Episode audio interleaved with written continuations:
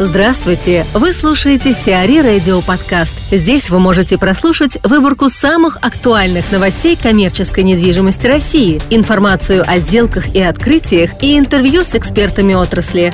Чтобы прослушать полные выпуски программ, загрузите приложение Сиари Radio в Apple Store или на Google Play. Светлана Григорьева, директор по маркетингу делового квартала «Неаполис», о том, целесообразно ли начинать строительство офисных объектов на неосвоенных территориях Новой Москвы Москвы в текущих условиях. Столичные власти приняли решение о присоединении территории Новой Москвы с целью внедрения новых стандартов жизни в мегаполисе.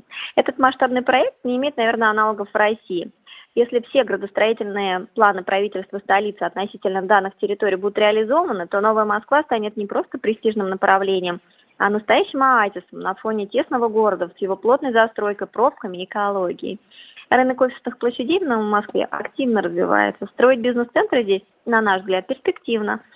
Просторная территория, более низкая стоимость земли, мощная транспортная и дорожная инфраструктура позволяет реализовать уникальный проект, чье возникновение в городе уже невозможно. В настоящее время рядом с нашим объектом, деловым кварталом Неаполис, строятся бизнес-парки Комсити площадью 430 тысяч квадратных метров, G10 площадью 230 тысяч квадратных метров и ряд других объектов. Благодаря развитию интернет-технологий усиливается тенденция к децентрализации, дистанционной работе. Поэтому требования арендаторов к офисным помещениям меняются, а значит постепенно местоположение объекта все больше будет уступать месту уникальной концепции, развитой инфраструктуре, необычным и комфортным для арендатора решениям. Кризис, конечно, сократил темпы заполняемости офисных площадей в Новой Москве. На присоединенной территории есть несколько крупных офисных объектов. Например, бизнес-парк Румянцево общей площадью более 400 тысяч квадратных метров почти полностью занят арендаторами, так как появился на рынке задолго до этого кризиса. Помимо делового квартала Неаполис, в непосредственной близости к МКАД на Киевском и Калужском шоссе есть три еще новых объекта. Общая площадь арендуемых площадей всех четырех объектов составляет порядка 240 тысяч квадратных метров. Из них арендаторами заполнено примерно 87 тысяч, то есть где-то 35% сдаваемых в аренду помещений. Однако эксперты прогнозируют рост, связанный с развитием сети метрополитена, в частности с открытием станции Саларио рядом с деловым кварталом Неаполис. Тиньков построит гостиницу. Временно исполняющий обязанности губернатора Камчатского края Владимир Илюхин и российский предприниматель Олег Тиньков подписали соглашение о строительстве гостиничного комплекса премиум-класса. Комплекс будет построен на территории Елизовского района. Проект предполагает строительство гостиничного и оздоровительного корпусов. Сообщается, что инвестор приступит к строительству гостиничного комплекса в 2016 году. Ввести объект в эксплуатацию планируется в четвертом квартале 2016 года. Объем инвестиций в проект превысит 250 миллионов рублей. Исторический особняк продадут. 3 декабря 2015 года ОАО «Российский аукционный дом» планирует реализовать на аукционе исторический особняк на Литейном проспекте 62 в Санкт-Петербурге, сообщает пресс-служба РАД. Начальная цена пятиэтажного особняка составляет 480 миллионов рублей. Площадь объекта 5,5 тысяч квадратных метров, земельного участка, на котором он расположен, 2700 квадратных метров. Покупатель здания сможет реконструировать его под гостиницу или деловой центр. Фасадная часть здания может быть использована под магазин, медицинскую клинику или представительский офис, а дворовая часть под ресторанную зону. Красноярск ждет крупный торговый центр.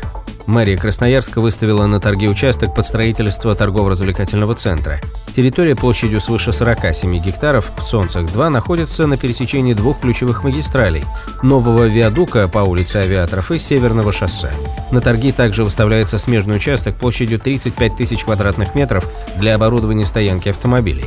Начальная стоимость аренды земли под ТРЦ составляет более 244 миллионов рублей в год, под парковку – 13 миллионов 700 тысяч в год. Оба участка сдают в аренду на 10 лет. Торги пройдут 19 октября. Предполагается, что выставленный на торги участок может арендовать торговая сеть IKEA, которая ранее подтверждала планы по выходу на красноярский рынок. Объем инвестиций в проект оценивается в 15 миллиардов рублей.